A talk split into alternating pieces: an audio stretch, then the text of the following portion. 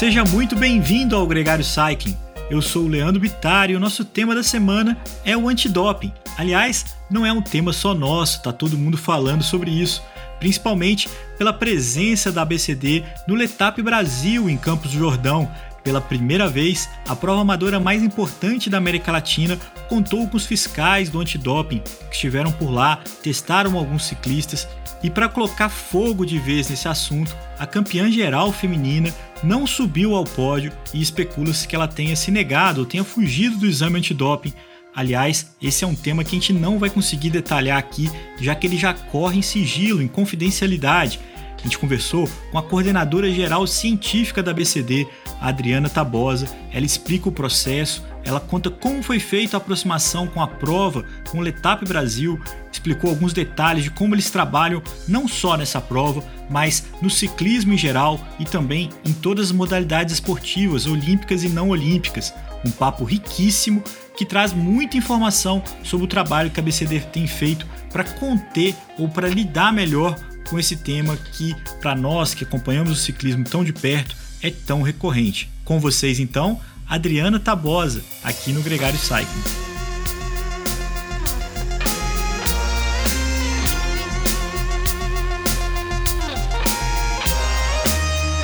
O Gregário Cycling Podcast é apresentado por Ciclorotas SP CCR, um projeto feito por ciclistas para ciclistas. Jungle e Ultra Coffee, a combinação que eleva sua performance. Plant Power, perform your best. Ciclovia do Rio Pinheiros, a ciclovia que revoluciona o jeito de pedalar em São Paulo. Saiba mais sobre nossos parceiros na descrição deste podcast.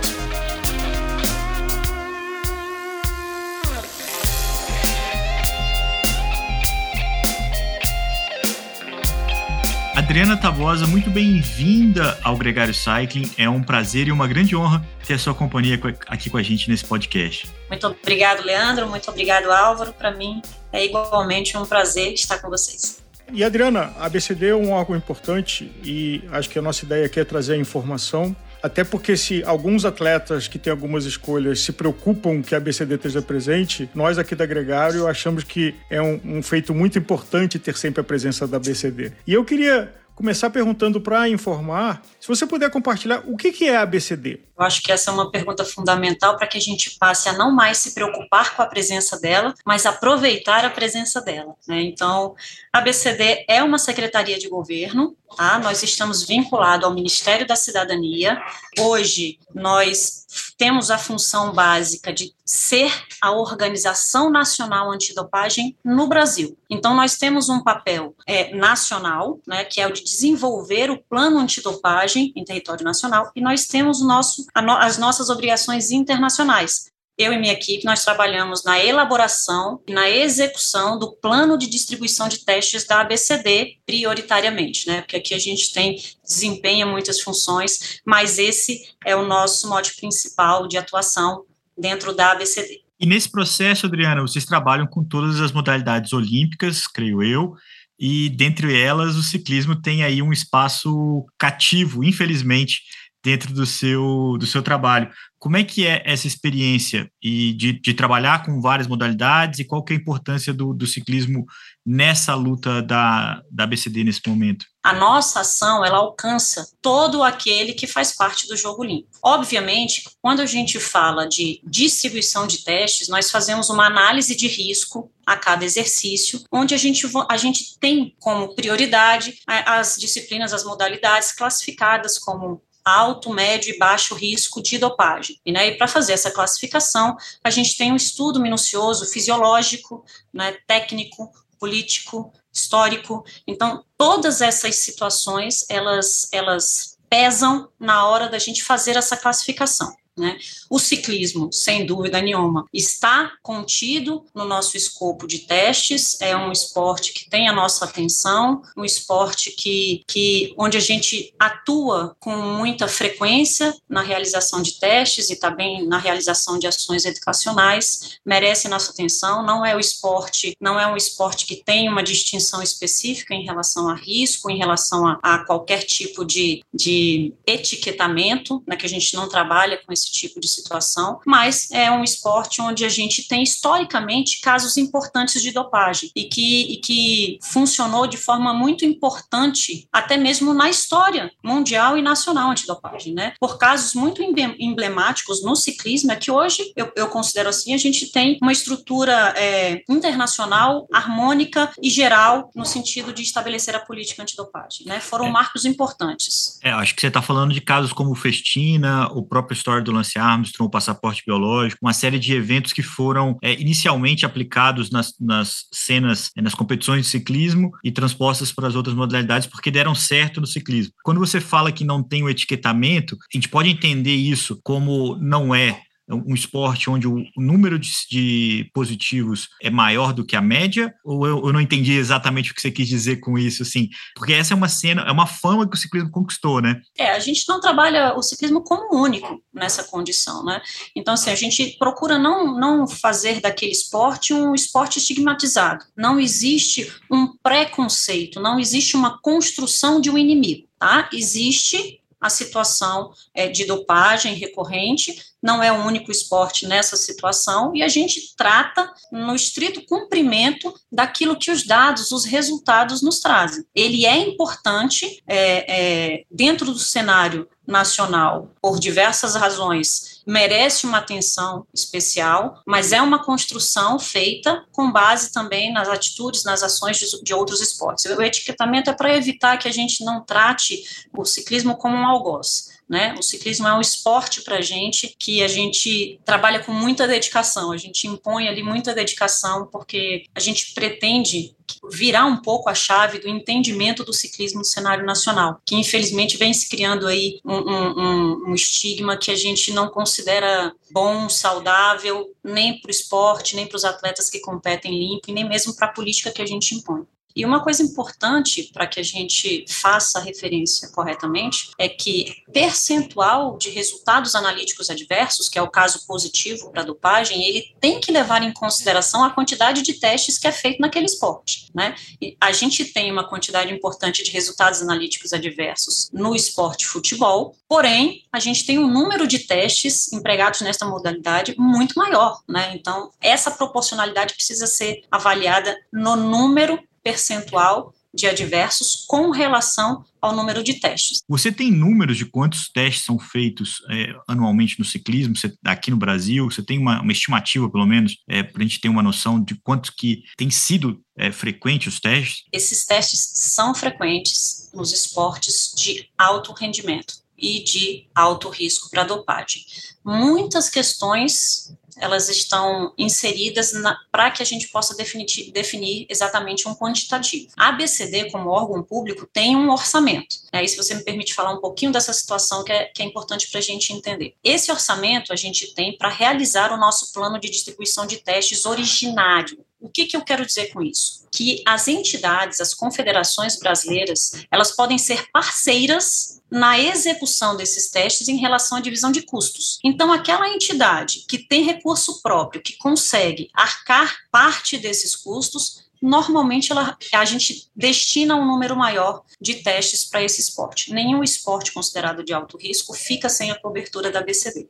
E quando a gente fala de quantidade, a gente deixa um aspecto que é principal, talvez, de lado, que é a qualidade dos testes realizados. E hoje a Agência Mundial preza muito mais pela qualidade dos testes realizados do que pela quantidade. Isso porque existe uma, existe uma ideia de que quanto mais testes eu realizo em competições, mais efetivo é o meu controle. Quando na verdade a gente sabe, trocando aqui em miúdos, que hoje em dia o atleta ou o suposto atleta disposto a se dopar, ele consegue competir limpo. Né? Então não é essa a premissa. A gente precisa ter a premissa do teste de qualidade. E, e em relação ao quantitativo, via de regra, a gente tem a distribuição dos nossos quantitativos em relatório, mas a gente não faz a determinação de quantidade específica por esporte, a gente não publica porque em alguma medida isso pode é, denotar ali a nossa estratégia, a nossa, a nossa,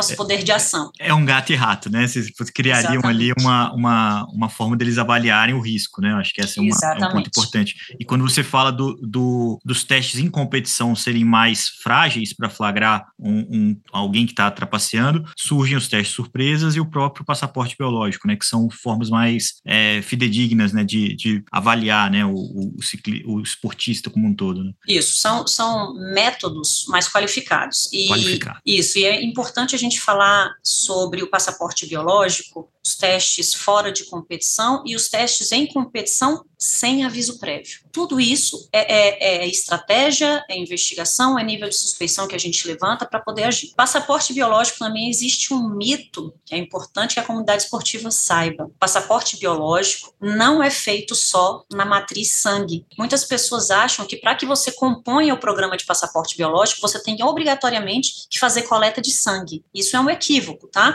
Porque hoje a gente tem o passaporte biológico na matriz esteroidal. O que, que eu quero dizer com isso? Que toda vez que eu faço a coleta de urina de um atleta, ele passa a compor esse programa. Então, nós temos o perfil longitudinal desse atleta. E muitas vezes esse perfil é que me diz onde ir, como ir e por quê. O que é que eu estou buscando. Essa é uma questão importante, eu acho que a gente vai chegar nela, porque eu queria, a gente vai querer que você conte um pouquinho como é que é esse planejamento, porque a gente que acompanha o ciclismo com frequência, a gente sabe onde estão as provas, a gente sabe onde estão a, a, as principais suspeitas ou os principais indícios, mas vocês que trabalham com todas as modalidades, isso é um pouco mais curioso. Antes disso, eu queria pôr no contexto a nossa conversa, porque no Letap Brasil, é, agora, recentemente realizado em Campos Jordão, vocês estiveram presentes pela primeira vez, é, foi impactante, porque não estavam tão acostumados. Essa é a principal prova amadora do ciclismo da América Latina, é assim que ela é anunciada. Surpreendeu muita gente, dando inclusive é, uma situação de que a ciclista que foi vencedora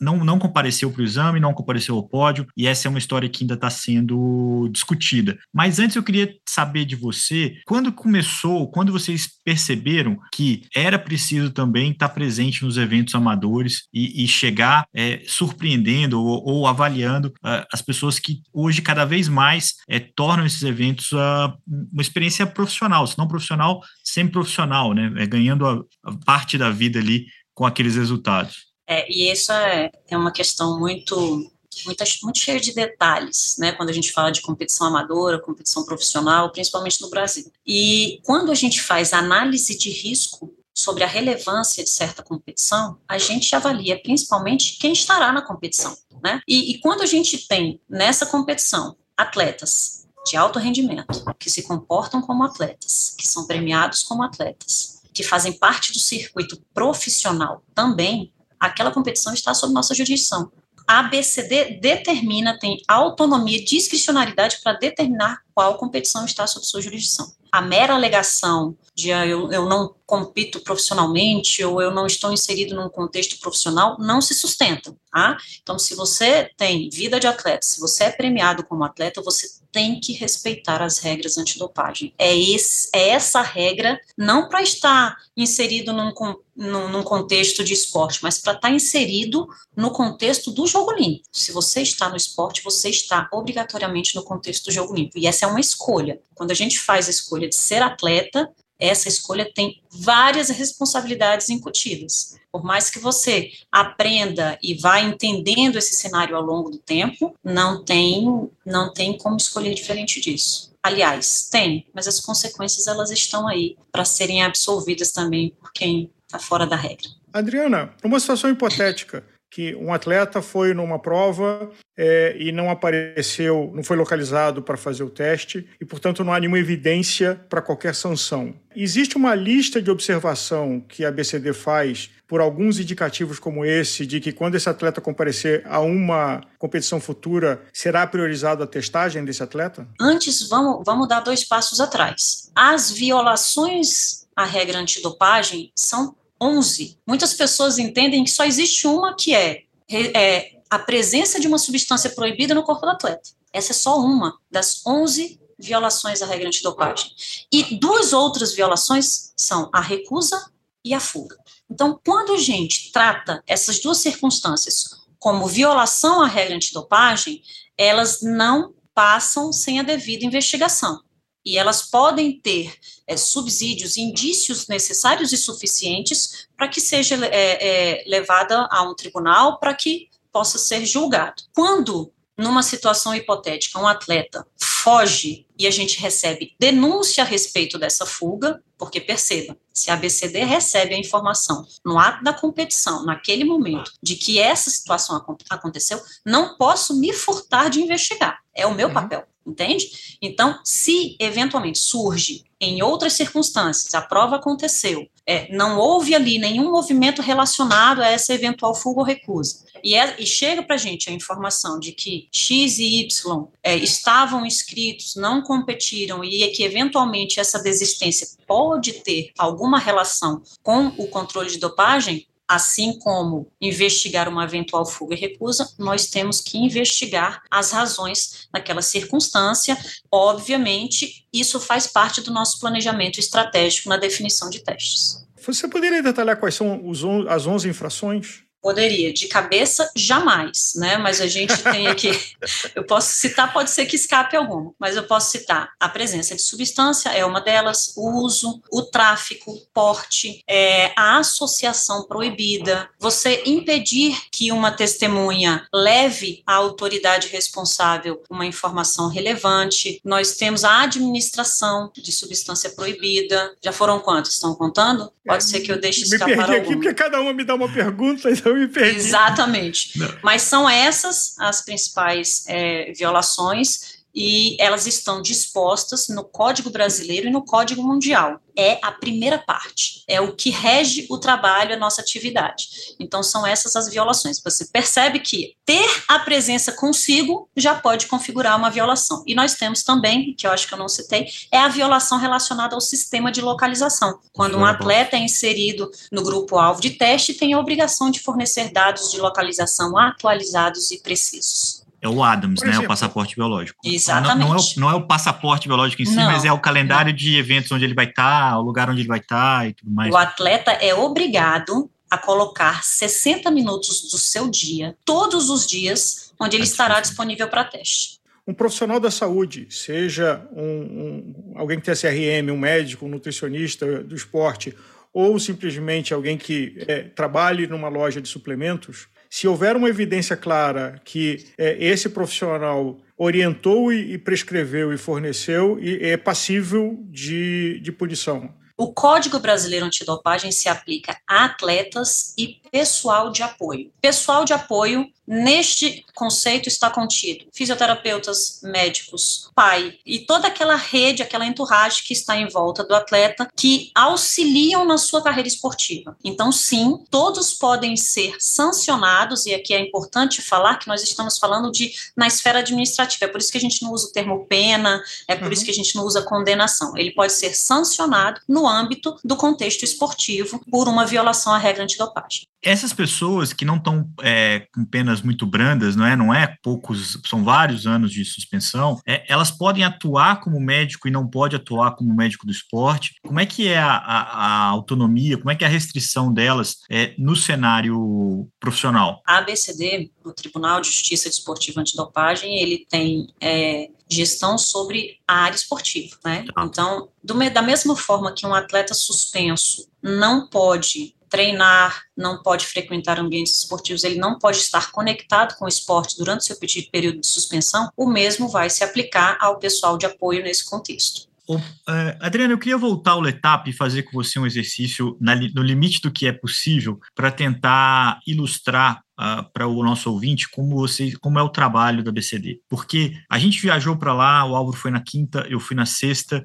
a gente participou do Village, a gente estava lá na expectativa para a prova, conversando com os favoritos, conversando é, com a, os participantes que, que iam chegar por, pelos últimos, enfim, é, toda naquela, na história daquele grande evento que foi muito legal, inclusive, é, e não fazia ideia de que vocês poderiam estar lá ou não. Começando do princípio, tenta narrar para mim na medida do possível, quando que vocês decidiram ir ao Letap, como é que vocês montaram a equipe que iria, como é que é a abordagem à prova e, e aos atletas. A minha narrativa vai se aplicar ao Letap, mas é importante saber que ela se aplica ao nosso Isso. trabalho, ao nosso cotidiano. Exato. Né? A gente não decide de uma hora para outra, em que pese podermos decidir do dia para a noite. A gente tem é, como atividade rotineira observar e acompanhar os calendários esportivos de todos os esportes que estão contidos no nosso plano de distribuição de teste. Não só para definir qual competição estaremos presentes, mas principalmente para fazer um mapeamento de atletas, né, é, ciclo, e aí entra um pouco da, da característica dos métodos fisiológicos, né, e quando que um atleta está no ápice do seu desenvolvimento naquele ano, é, quais são os períodos de maior risco de dopagem, e aqui eu vou fazer um, um paralelo simples para vocês entenderem. Cada esporte tem aquela sua substância proibida predileta. É um termo jocoso para definir que, fisiologicamente, cada esporte tem a sua demanda fisiológica. Então, para que eu tenha uma, uma melhora de performance naquele esporte, vai depender do que eu preciso é, desempenhar na minha capacidade física principal naquela, naquela disciplina. Nós temos, por uma exemplo. pausa para ilustrar, por exemplo, um atleta do tiro precisa de um alto poder de concentração. Um atleta de uma prova de endurance precisa de alta resistência. Então, a substância que vai fazer um efeito competitivo é diferente. Então, vou pegar esse seu exemplo e vou um pouco mais intensivamente. Quando a gente fala poder de concentração, existe um método de dopagem no tiro e em modalidades correlatas, que é o beta, a utilização do beta-bloqueador para diminuir o ritmo cardíaco, para que o tiro possa ser disparado entre uma batida do coração e outra para diminuir a variação de movimento. Perceba, o beta-bloqueador é uma, uma substância proibida em competição. Então, a, o meu foco nesse esporte precisa ser testar em competição, porque a utilização daquela substância será naquele momento. Já substâncias que melhoram a minha capacidade de resistência, de desenvolvimento, endurance, como você mesmo citou, eu preciso fazer um, um, um acompanhamento desse atleta muito antes, porque ele não vai ter uma melhora da sua capacidade cardiovascular, cardiorrespiratória no momento da prova. Então, pode ser que ele chegue no momento da prova limpo, então, eu preciso fazer um acompanhamento e testes nesse atleta, nesses atletas, ou sem o devido aviso prévio, ou muito antes dele realmente competir. E aí a gente avalia tempo que essa substância é eliminada do corpo, qual é a minha janela de detecção, quando exatamente que eu tenho que testar. Hoje a gente conhece, né, por estar inserido no meio do esporte, as variações e as aplicações de métodos de dopagem da maioria deles. Então a gente sabe quantos dias antes o atleta provavelmente vai fazer uso, quais são as microdoses, quais são as substâncias específicas e eu vou utilizar o meu método mais aprimorado para aquela determinada situação. Agora, voltando ao que é, eu interrompi a pergunta do Leandro, o cronograma é, que foi aplicado por Letap é, desde o planejamento até a emissão de resultados oficiais. Então, uhum. se você pudesse nos uhum. orientar nessa jornada de processual. É, cada missão que é aberta, nós selecionamos um quantitativo X de oficiais para compor aquela missão, relacionados ao número de testes que a gente pretende fazer. Né? E essa, essa, essa seleção de equipe também é muito sensível. Se eu vou chegar sem aviso prévio em uma competição, eu tenho que ter um, uma quantidade de oficiais suficientes para notificar e uhum. acompanhar os atletas. É muito importante dizer que os oficiais ficam sabendo da atividade que eles vão realizar no máximo 24 horas antes. Essas informações são protegidas pela BCD até o último minuto. A gente tem determinado numa equipe o oficial líder, é facilmente identificado no meio dos demais, porque é ele que faz a articulação, é ele que conversa com os organizadores, é ele que eventualmente apazigua qualquer situação de risco ou situações de conflito. Mas ele não Esse... vai com vestuário específico, como acontece com uma autoridade pública de, de segurança. Ele, a, a vestimenta é, é civil, digamos assim. Às vezes a estratégia é essa. Tá, mas não ele é precisa se identificar. Ele, ele também ele tem... só precisa se identificar no ato da notificação, quando ele Entendi. aborda o atleta. Agora, o protocolo é se apresentar por organizador da prova. Imagino que pedir um local para a condução dos testes e aí fazer a seleção e chamada das pessoas identificadas. Não necessariamente. Muitas vezes, abordar o organizador não é uma hipótese. A única hipótese é notificar o atleta. Vou te dar aqui uma situação que a gente viveu é, não faz muito tempo, numa, numa competição onde os testes precisavam ser realizados e abordar a organização não era uma possibilidade. Os nossos oficiais chegaram muito antes é, entraram em contato com os principais locais que tinham próximo da prova, e quando eu digo chegaram muito antes, não é no dia anterior, não, tá? É duas horas antes da largada. E conversaram com o padre da igreja. e o padre autorizou que a gente usasse a igreja para montar a nossa estação. E a nossa equipe não comunicou à organização em nenhum momento e somente após a chegada dos atletas, esses atletas foram notificados e levados à igreja para poder fazer o teste. Essa não notificação para a organização, por um, uma possível participação deles na, na, na notificação desse, prévia desses participantes, ou para é, que ele não ajude os, os esportistas a escaparem de um possível é, exame? De jeito nenhum, a gente sempre parte do princípio que está todo mundo colaborando. Mas é o seguinte: quanto mais informação a gente tem circulando, menos Entendi. eu tenho controle sobre ela. Ah, Às vezes o organizador tem a informação, mas a pessoa que estava do lado dele ouviu, e aí já começa o burburinho, Sim. e a gente perde o controle. Então eu preciso ter o controle da informação. E eu só ah. tenho controle se ela for restrita. É igual uma blitz do Detran. É, entendi. Igualzinho, né? Não, Você é... não recebe informação sobre ela, a não ser por meios que não são lá os mais é, é, os mais corretos, é. né? É, quando você falou disso aí, eu, no começo da, da, da, nossa conversa, eu lembrei do ídolo do, do Álvaro, o Lance Armstrong, que tinha as pessoas que indicavam para ele é, quando e como ele ia ser testado e eles preparavam com antecedência para que o exame dele desse sempre negativo. É, então, toda a informação ela é complexa e, e aproveitável, né? Para o nível de imaginação e de capacidade de, de tramóia é inesgotável. Acho que vocês devem ter excelentes histórias nesse sentido também. Agora, voltando para a prova, É, a situação da, da ciclista que não fez o teste a BCD estava aplicando os testes, não era uma, um convite da organização,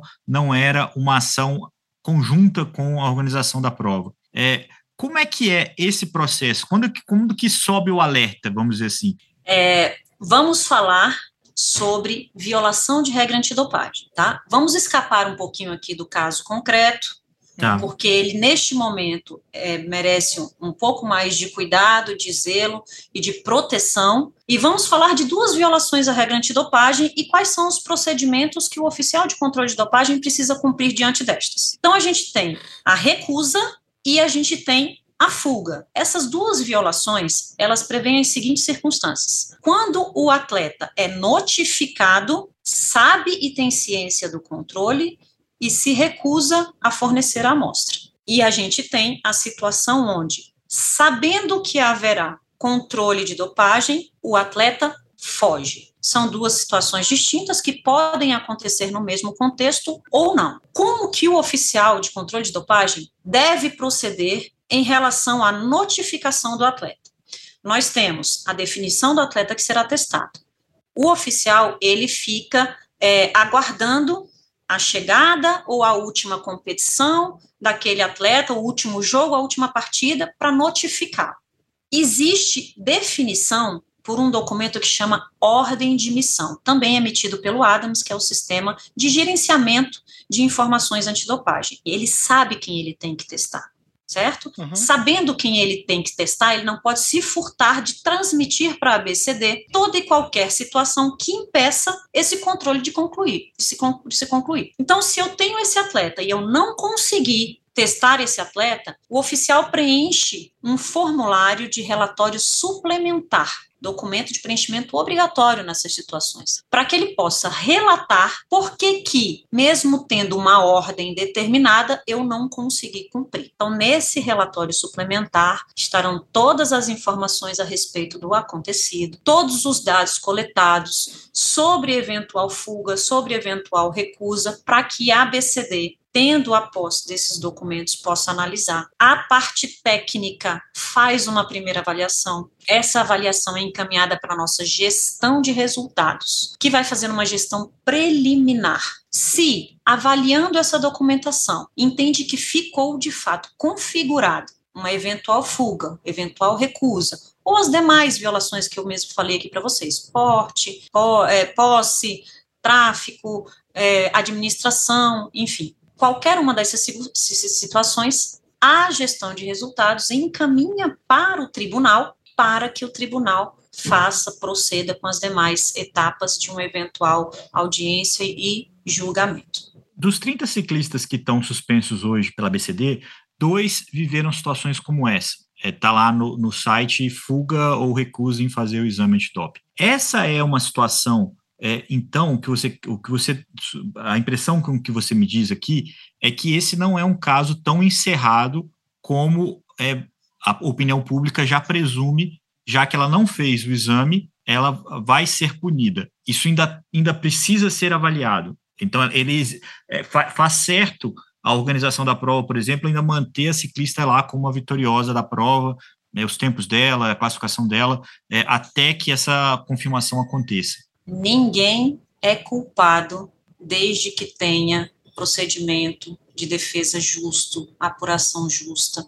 E a gente faz com os ciclistas o que o brasileiro costuma fazer em qualquer situação da vida, né? A gente está sempre avaliando, julgando e condenando, né? É, eu vou te dar um, um exemplo é, em outro esporte para você perceber o quão sensível é essa proteção. Existe uma situação, muito tempo atrás, que foi a seguinte: um atleta fez o teste, por alguma circunstância, certamente alheia aqui ao nosso controle, porque depois de um resultado analítico adverso, algumas partes são é, notificadas a respeito desse resultado analítico adverso, esse atleta não foi sancionado, apesar de ter sido encontrada uma substância proibida na sua amostra. E aí a gente precisa identificar que um resultado analítico adverso não está relacionado diretamente com uma potencial violação. Aquele atleta tinha uma autorização de uso terapêutico, então ele tinha permissão para fazer o uso daquela substância. Então, vazou-se a informação de forma tão equivocada, condenaram o atleta, fizeram mau juízo sobre aquele atleta quando ele estava absolutamente dentro da regra. Então, não há que se falar em violação à regra antidopagem até que tenha o devido processo, a ampla defesa e o contraditório. E existem prazos processuais Existe um prazo ou depende? É, depende. Tem um exemplo importante sobre isso que foi uma, uma determinada, determinado esporte, fizemos um escopo de testes, todos os resultados negativos. Determinada amostra levantou um nível de suspeição. Ficamos aqui com essa amostra, pedimos uma análise complementar. Quando fomos fazer uma revisão desses processos, o levantamento de atletas, é, entendemos que seria salutar fazer análises complementares isso já tinha transcorrido um certo tempo. Depois de um, desse período, a gente resolveu fazer análises complementares que determinaram para um atleta um resultado analítico adverso. E uma das questões levantadas foi: poxa vida, mas depois de tanto tempo do meu teste, por que, que meu resultado saiu só agora? É uhum. É porque, mesmo depois da amostra com, com a ABCD, existe sobre aquele, aquele bem toda uma análise que pode ser realizada. Aliás, prescreve, porque escuto pela imprensa histórias de que são guardados os testes em condições seguras, invioláveis e de temperatura, e há uma evolução da testagem que se identifica a suspeita que se usava um tipo de, de substância que não era identificável à época, mas que passado algum tempo ela é identificável. É, Prescreve-se algum tipo de testagem? Tem um prazo, é, um ano, cinco anos, dez anos? Então, essa é uma questão que também muitas pessoas levantam de forma muito aleatória. E existe uma política para isso, que chama política de armazenamento de longo prazo. Algumas amostras que levantam um nível de suspeição, que a gente ainda não consegue chegar a um fim, mas a gente sabe que existe alguma coisa ali, a gente pode definir, colocar nesse programa de armazenamento de longo prazo. Colocamos essa amostra lá e o processo de análises ele está cada vez mais é, específico, mais inteligente. É, é, são métodos muito precisos, sabe, muito minuciosos. Essa evolução é constante. Tecnologia, é, hoje a gente tem uma, amanhã ela já é diferente. Eu coloco essa amostra nessa minha política de armazenamento de longo prazo, que pode chegar até 10 anos se eu analisar essa amostra no último prazo desses 10 anos e essa amostra determinar um resultado analítico adverso, sem dúvida nenhuma, ela está ali e vai sofrer, sofrer todas as sanções é, relacionadas a esse resultado. Vocês têm um percentual de quando o atleta, o esportista, ele age por desinformação e quando que ele age por dolo? Vocês fazem uma análise crítica de cada positivo que vocês testam? Isso, a gente tem aqui equipes multidisciplinares, né? Nós temos a equipe de operações, que está relacionada com testes, nós temos a equipe de educação, nós temos a equipe de gestão de resultados. E o nosso trabalho a cada final de ciclo, justamente para que a gente elabore o nosso plano de distribuição de testes na, na, na no exercício seguinte, é fazer essa, essa avaliação dos resultados do ciclo anterior sobre todos esses esses prismas, né? E, e uma das questões é avaliar o que que é dopagem de fato e o que que é aquela eu não gosto muito desse termo que é a dopagem acidental para mim acidente uhum. é uma coisa muito diferente do que as pessoas costumam chamar de acidente que se você se coloca numa situação de risco você não pode ser pego de surpresa você se colocou numa situação de risco mas que não né? teve dolo né é, é, não teve dolo, mas, mas perceba. aí seria o caso de contaminação cruzada, de que você vai numa farmácia de manipulação, você é pede um determinado suplemento, mas a farmácia, o farmacêutico comete um erro e na mistura coloca alguma coisa que é uma substância restritiva. É, é o termo contaminação está sendo muito banalizado, Álvaro, e aqui muito bom você puxar esse gancho, que existe uma orientação expressa da BCD para que o atleta não faça uso de suplementos nem substâncias manipuladas. Por quê? Porque não é seguro não é seguro. Nós não temos, por exemplo, em relação aos suplementos, uma regulamentação da Anvisa para a vigilância desse, desse, desses suplementos. Eles não passam por uma fiscalização. Então, se eu estou dizendo como autoridade, se eu estou dizendo como, como entidade máxima daquela política que você não deve usar e você usa, não, não, não há que se falar em contaminação, você se colocou na frente do risco. Então, é diferente de você eventualmente fazer uso, comer uma carne sem a menor pretensão de qualquer outra situação no Japão ou, ou em umas cidades onde os gados são tratados com esteroides anabolizantes e eventualmente a sua amostra dá um, um, um positivo para boldenona, por exemplo. Isso é contaminação. Não existia qualquer é, é, intenção de, de, de, se colocar diante do risco. Né? Uma analogia é simplista, é, os pneus do meu carro estão carecas, eu saio para fazer uma viagem num dia chuvoso e eu derrapo e causo um acidente. É, não foi um acidente, porque Exatamente. eu não estava respeitando as condições de segurança mínimas daquele exercício de condução do veículo. É, então, assim, é, cuidado com a mera alegação, gente. A mera alegação não se sustenta não foi e, as pessoas, e a comunidade esportiva se agarra nisso em, em, em certas situações. A mera alegação não se sustenta, gente. Eu ah, foi que... contaminação. Não foi. Você vai ter que provar, você vai ter que ter um frasco fechado dessa, dessa, desse suplemento, desse medicamento, para que ele possa ser analisado pelo laboratório, para que a gente possa investigar se de fato existia uma substância contaminada. Existe todo um protocolo para que você prove a contaminação. Não é simples. Deixa eu só fechar esse assunto do pódio, porque ele me deixou curioso é, eu acho que é assunto também que, é, que o público quer ouvir você trazendo alguma informação. É, eu imagino que o fiscal que abordou a, a, ciclista, e a gente não sabe aqui exatamente o que aconteceu, essa é uma história que, é, a princípio, cabe só a ABCD informar, porque ninguém mais sabe qual foi a reação da ciclista é, naquele momento. A gente sabe que ela não fez e sabe que ela não subiu ao pódio. Ela já notificou a, ao conselho técnico, ao que você faz parte, dessa situação, ela já explicou o que aconteceu e o processo já está numa próxima etapa, ou isso ainda está na mão do fiscal, é, é, ainda de uma forma a, a ser narrado? Leandro, sobre o caso específico e em que momento está essa situação, eu não posso dar qualquer tipo de detalhe. Mas eu posso informar você que o oficial, e aí eu acho que quando você fala fiscal, você está falando do oficial de oficial, controle de dopagem. Perdão, é. Isso. É, o oficial de controle de dopagem, até mesmo para que a gente tenha a amostra protegida, e porque isso respeita uma cadeia de custódia, né?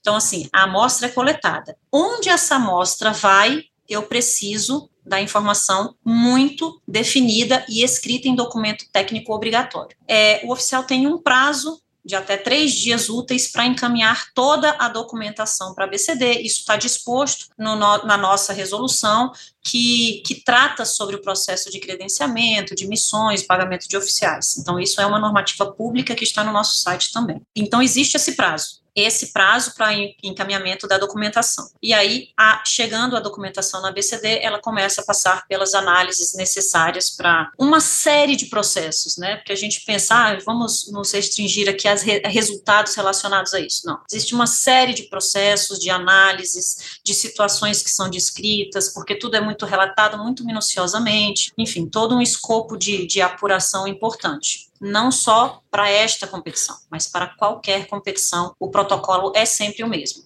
Adriana, admirável e entusiasmante é, o profissionalismo e o cuidado é, da ABCD é, para todos nós que acreditamos no esporte limpo, para todos nós que acreditamos na saúde do esporte, é estimulante, é motivador a presença que vem acontecendo nos eventos amadores resistentes de triatlo e ciclismo. E uma última pergunta é Digamos que, hipoteticamente, a gente resolve fazer o Granfon Gregário. Primeira prova, não há nenhum histórico, nada disso. E nós gostaríamos de contratar a ABCD para fazer um processo de testagem, que não está orçado no orçamento aprovado para a ABCD como órgão de governo. Isso é possível e, se possível, como deve ser feito? É, a premissa ela é possível, não nos termos como você colocou, porque é muito, é muito importante é, colocar a ABCD no papel de autoridade de teste. O que acontece, e a gente tem muitas situações como essa, é, são os termos de delegação de coleta ou é, as parcerias para realização de testes, onde existe a predisposição dos organizadores ou das confederações em arcar com os custos. Mas perceba, estratégia, quem será testado, como será testado, em que circunstância, é definição da ABCD, porque de acordo com o Código brasileiro e mundial, a ABCD tem independência operacional. Agora, destaco para toda a comunidade esportiva, o jogo limpo é um papel de todos nós. Nós temos um orçamento restrito, nós temos é, limitações em relação à nossa é, a quantidade de testes que nós realizamos. Realizar testes é uma premissa importante. Então, se as organizações têm um interesse, elas precisam buscar a ABCD, é, entrar em contato conosco, para que a gente faça essa conversa, defina, para que eles nos, nos digam o que estão dispostos a arcar, porque é importante para a gente essas parcerias. Essas parcerias aumentam o nosso alcance. Você, atleta, principalmente, você da comunidade esportiva que quer a nossa presença, passe para a gente as informações que você tem. A gente tem um canal de denúncia seguro, se me permitem, eu vou passar aqui para vocês: denúncia.abcd.gov.br e confiem no trabalho da gente. Conte Aliás, uma gente. curiosidade: qual o esporte que você pratica? Eu atualmente gosto muito de dormir, é muito importante para mim todos os dias.